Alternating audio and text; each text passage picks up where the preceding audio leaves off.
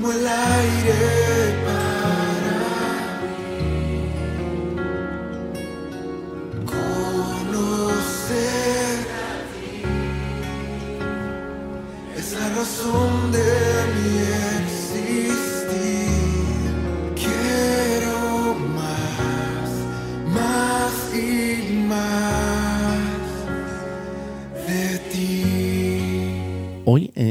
Ríos quiero que alistes tu Biblia.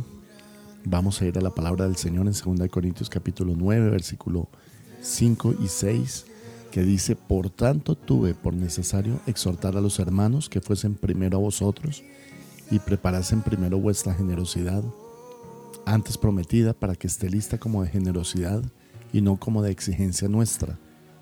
Y el versículo 6, pero esto digo, el que siembra escasamente, también segará escasamente, y el que siembra generosamente, generosamente también segará.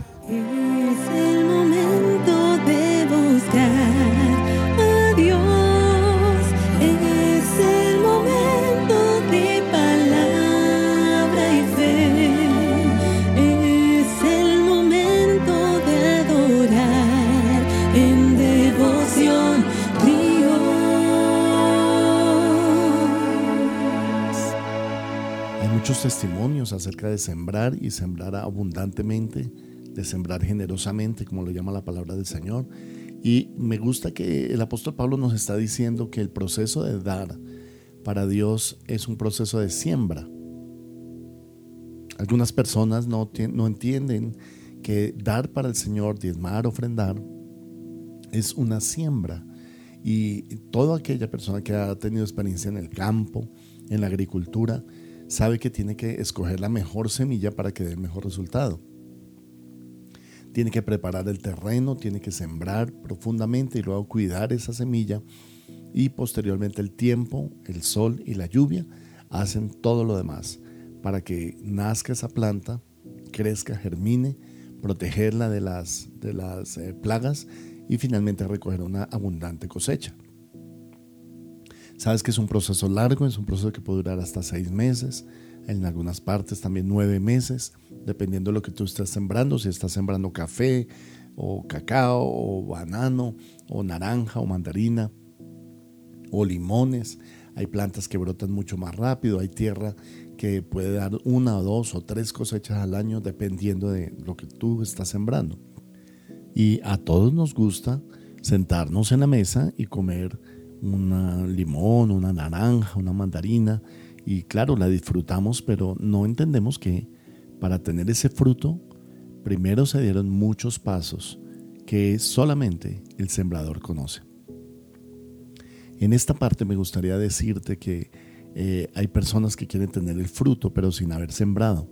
Hay personas que desean o desearían que las naranjas y las mandarinas crecieran espontáneamente y llegaran a la mesa, pero no es así. En la mayor parte de los casos hay un esfuerzo, un tiempo, una paciencia, una espera para que la semilla brote y dé una cosecha abundante.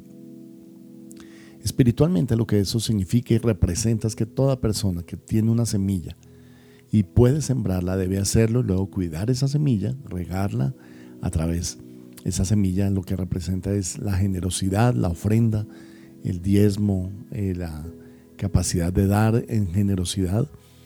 Dice el apóstol Pablo, no como una exigencia nuestra, o sea, no es obligatorio, no es que te estamos obligando o que los pastores obligamos a dar el diezmo, como mal eh, piensan algunos, sino que estamos hablando acerca del corazón. Eh, es necesario que tú tengas el corazón dispuesto para tener generosidad. Sin, eh, esto se trata del corazón, hermano. No se trata de la mente, no se trata del bolsillo, porque se trata del el corazón, de dar para el Señor. Y la Biblia dice que nosotros preparamos nuestra semilla y es nuestra responsabilidad sembrarla en buena tierra. ¿Por qué era necesario escoger la buena tierra? Porque tú no quieres eh, sembrar tu semilla en una mala tierra, sino que quieres sembrarla en una buena tierra. Y eso representa a aquellas personas que toman su dinero y lo regalan en los semáforos o lo regalan en las calles o lo regalan a las personas que no son las adecuadas o incluso a los que tienen, ¿no? Y les dan más. Pero en este caso, en el caso de 2 Corintios capítulo 9, Pablo se está refiriendo a donar en la iglesia. Es un principio espiritual de donación en la iglesia, de, de dar nuestra ofrenda al Señor. Y puedo decirles que antes de que yo conociera este principio, hubo muchos días de escasez en mi vida, muchos, muchos días de escasez, aún trabajando, me duplicaban el salario, todo, pero a veces yo no veía por qué razón o cómo iba a venir la bendición de Dios hasta que aprendí que el secreto en nuestra vida es la generosidad. Cuando damos y lo damos como una semilla, el Señor siempre cosecha más abundantemente de lo que pedimos o entendemos según el poder que actúa en nosotros. Por eso, mi, amado hermano, no se trata de la cantidad del dinero, sino de la calidad de la semilla. La semilla se refiere entonces a tu siembra, la semilla se refiere entonces a tu capacidad de dar, a tu generosidad. Y recuerda esto, Dios, antes que tocar tu bolsillo, toca primero tu corazón. Porque el problema de dar o no dar es un problema del corazón, de que nos hemos acostumbrado a no dar. Y cuando recibimos bendición de Dios, como por ejemplo en este programa, en el culto, en el servicio a Dios, en los ministros, en, en la alabanza, en la adoración, en muchas cosas que somos beneficiados. Y entonces es bueno que pensemos que Dios nos ha dado una semilla que tenemos que sembrar. Lo bueno de esto es que tiene una promesa de que esa semilla va a dar una cosecha abundante para nosotros mismos. ¿Cómo podemos percibir ese principio? Porque una vez que tú das y das con fe y das generosamente y con tu corazón dispuesto, entonces eso crece. Dios lleva una cuenta. La Biblia dice que Él tiene fruto que abunde en vuestra cuenta. dice el Señor al apóstol Pablo que hemos dado para que abunde fruto en nuestra cuenta. Dios lleva la cuenta y es una cuenta santa, es una cuenta en el cielo de nuestras ofrendas. Allá en Hechos 10 dice que Cornelio recibió una promesa del Señor que dice que en el cielo habían acordado, se habían acordado de sus ofrendas y de su corazón y es por eso que él tenía eh, como mensajero al apóstol Pedro para que le predicara el Evangelio a Cornelio y a toda su casa. Dios ha oído tus ofrendas, ha visto tu corazón, ha visto cómo tú siembras, ha visto cómo tú eres un sembrador, no escaso, sino generoso.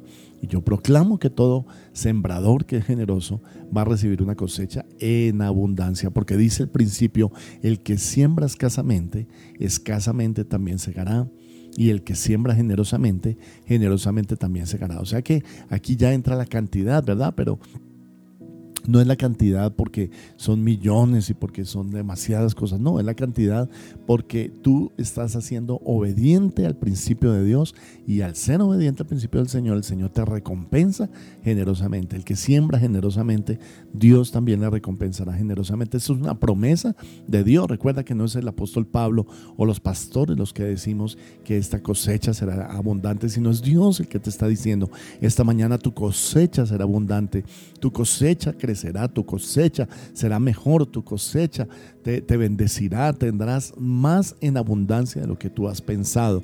Y ese es un principio del Señor. Así de que aprovecha este tiempo para sembrar generosamente, que Dios te recompensará. Y aquí dice la palabra del Señor que prepara tu generosidad antes prometida para que esté lista como de generosidad y no como de exigencia nuestra. Hemos derribado algunos mitos esta mañana, me permito recordártelos y hacer el resumen. Número uno, que el diezmo es obligatorio, que los pastores obligamos a dar el diezmo. Eso es falso. Es una generosidad que viene del corazón. Número dos, que el diezmo es botar la plata, no, porque es una siembra, es una semilla la que tú estás sembrando y como una semilla siempre dará una cosecha abundante. Número tres, que el diezmo es proporcional a lo que tú siembres, que si siembras escasamente, pues así segarás, pero si siembras generosamente, también segarás generosamente. Número cuatro, que debemos promover una cultura de generosidad en el reino de Dios. Que Dios te siga bendiciendo, abunde tu cosecha y nunca te falte nada, aún en tiempo de pandemia. Permite orar por ti y bendecirte esta mañana con una cosecha abundante. Padre, bendigo a toda persona que escucha este devocional y te pido, Padre, que así como tú has dispuesto ese principio de generosidad, Señor, revista de generosidad, mi hermano, mi hermana, Señor, si tal vez es la primera vez que ellos van a ofrendar, van a diezmar, que lo hagan con todo su corazón, sabiendo que están depositando la semilla en la mejor tierra. Señor, la tierra que es el reino de los cielos. Padre, te bendecimos y auguramos una cosecha abundante para todos nosotros en el nombre poderoso de Jesús. Amén y amén. Como siempre te manifiesto, si este devocional es de bendición para tu vida, por favor envíalo a todas las personas que tú conozcas, que ellos también reciban de estos principios de vida abundante a través de devoción ríos. Nos vemos mañana, que Dios te siga bendiciendo. Chao, chao.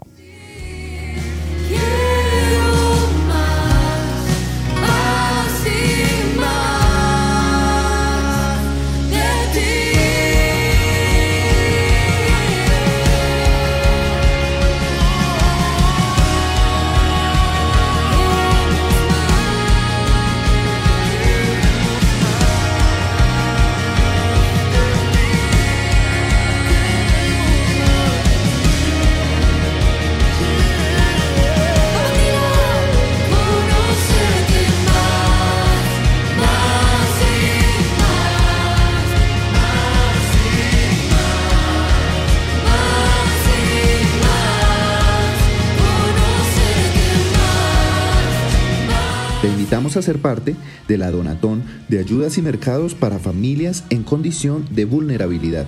Ríos de Alabanza contigo. Puedes realizar tu donación en dinero o en especie.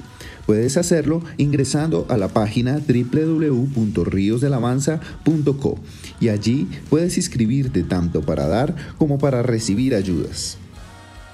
En Ríos de Alabanza amamos la palabra de Dios predicar en todo momento y hasta lo último de la tierra.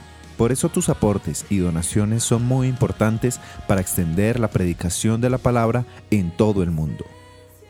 Puedes realizar tus donaciones, diezmos y ofrendas a través de nuestras cuentas. Beneficiario Iglesia Cristiana Ríos de Alabanza. NIT 900 020 167-1. Da Vivienda, cuenta de ahorros 0004 0003 5366. BBVA, cuenta corriente 038 201 294 o a través de nuestra página web www.riosdealabanza.co slash donaciones.